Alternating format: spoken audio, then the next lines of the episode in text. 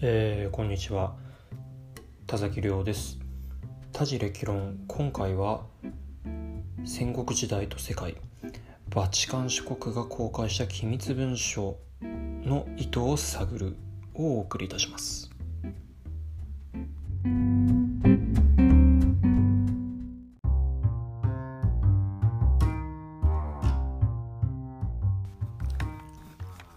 いや私痛恨の極みですね。あの実はですね1ヶ月くらい前にあの NHK スペシャルで、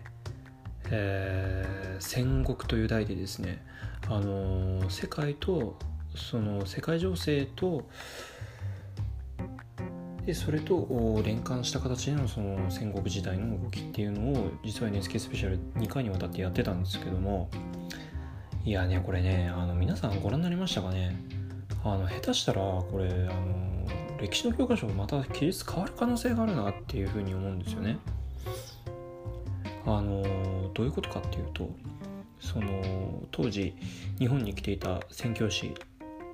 えー、服のためにあの来ていた宣教師っていましたよね。えー、その宣教師のその手紙の中にですね日本をあの明確に侵略をする意図があるという記述っていうのが見つかったわけですよ。いやこれそんなこと教科書書いてありました？これすごい話だなと思って。でその当時選挙たちが何をやったかっていうと信長と結ぶっていうことをやったわけ。で、えーと、大量のその軍事物資ですよね、まあ、鉄砲をはじめとした、えー鉛だとかその鉄砲玉ですよね。この鉄砲玉も解析したら実はそのタイのそのえ、ー、と鉱山で取れる鉛だったとかっていうのもやってたんですけども。まあまあこれあのぜひ NHK オンデマンドなんかでもまだ見れますからあのぜひご覧いただきたいなと思うんですけれども。これねあのなんでこのタイミングでこんなバチカンがあのこの文章公開したかっていうことなんですよ。あの番組には見つかったっていう言い方しましたけど。うーん。なんで今っていう感じですよね。だってこれ公開するにあたってですよ。あの公開してもそのバチカンとかその宗教勢力いわゆるキリスト教勢力にいいイメージ別にないじゃないですか。だってこの文章があったのってそのバチカンのその本山も本山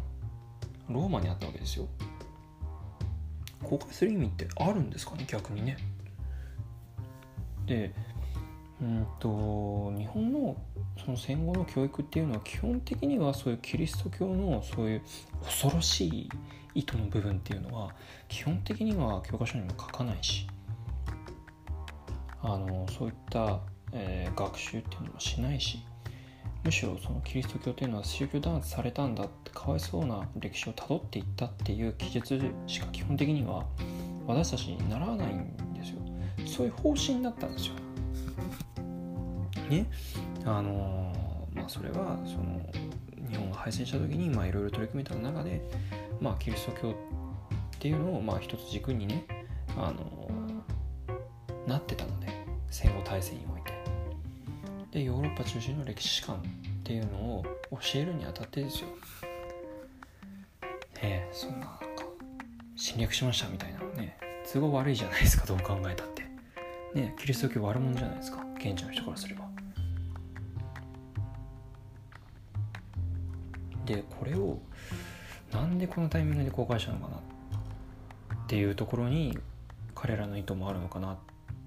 まああのー、その戦略っていうその、うん、世界戦略っていう意味で、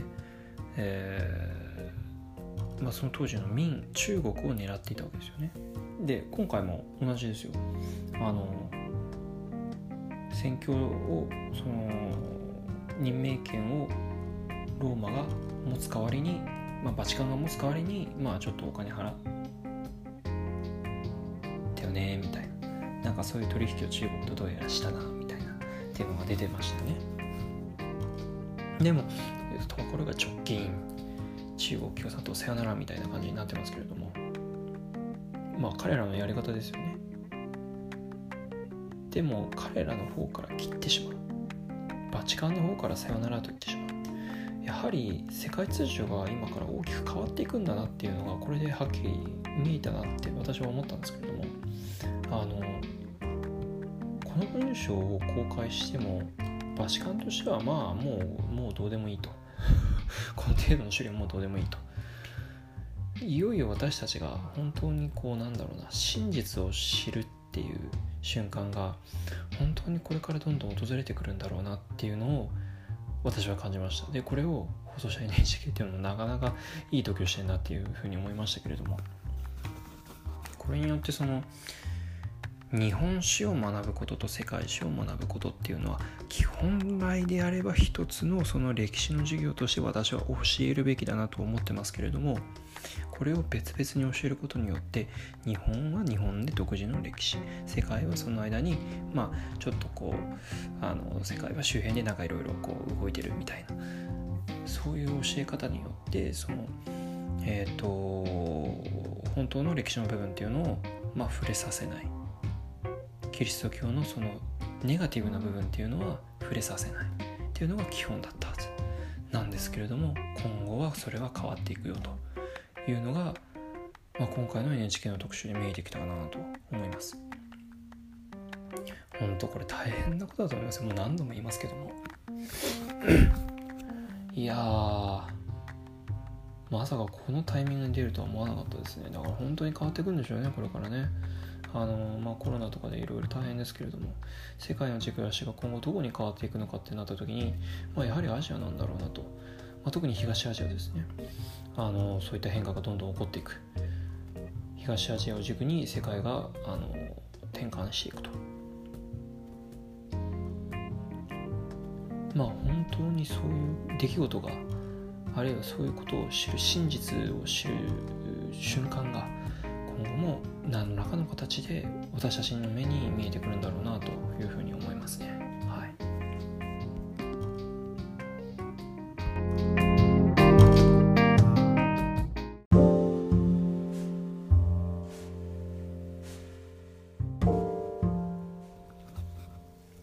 はい、ということで、えー、今回は戦国時代と、えー、世界ということでお送りをさせていただきました。まあ時のね、あのー、戦国時代の権力者、えー、織田信長だったり豊臣秀吉だったりそしてあるいは、えー、徳川家康だったりまああのちらほらねヒントはあったわけですよ。あのそれこそ、えー、東京駅の八重洲口のその八重洲という地名のその語源になったヤン・ヨーステンというイギリス人が、えー、家康には仕えていたりだとかあとオランダ人も、えー、家康の近くに仕えていたりだとかなんでイギリスとオランダなんだろうとかってあのその当時あんまり何にも思わなかったですけども今考えてみれば不思議な話ですよね。というのはやっぱりその日本のその時の権力者たちもそのヨーロッパのその政治力学国際情勢というのを頭の中に入れててでどっちの国の支援を取った方がいいか当時で言えばスペイン VS、えー、イギリスあるいはオランダのその覇権争いっていうのにそのパワーバランスをあのうまくこう日本でも、えー、まあどっちの力を借りるかというところで利用していったんだろうなと。これ全くあの幕末とかでも同じですよね。ねあのイギリスから武器の支援を受けた、えー、撮影あ撮影じゃないですね。すいません、えーと、薩長同盟と,、えーとフランスからのその軍事支援を得ていた徳川幕府とのその、まあ、代理戦争の要素を、まあ、幕末明治維新、えー、戊辰戦争のあたりはねあの示していたわけですけれども全く同じですよね。まあ、同じそういうことが戦国時代でもあったんだということですね。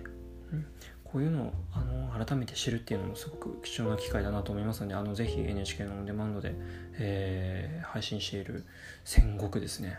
えー、ぜひご覧いただければなと思います。あちなみに、えー、NHK から何も私はお金もらってませんので、はい。あの、純粋に、あのこの番組を衝撃を持って迎えた一人であります。はい。ということで、えー、今回はこの辺までということで、えー、セールスコンサルタント田崎亮でした。それではまた。